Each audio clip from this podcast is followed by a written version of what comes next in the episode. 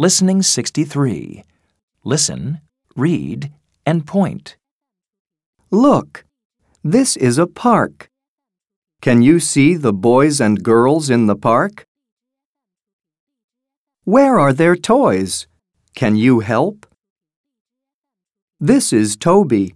His toy is under a tree. What is it? Her name is Sarah. Can you see her toy? It is on the slide. His name is Pete. His toy is in the goal. Can you see it?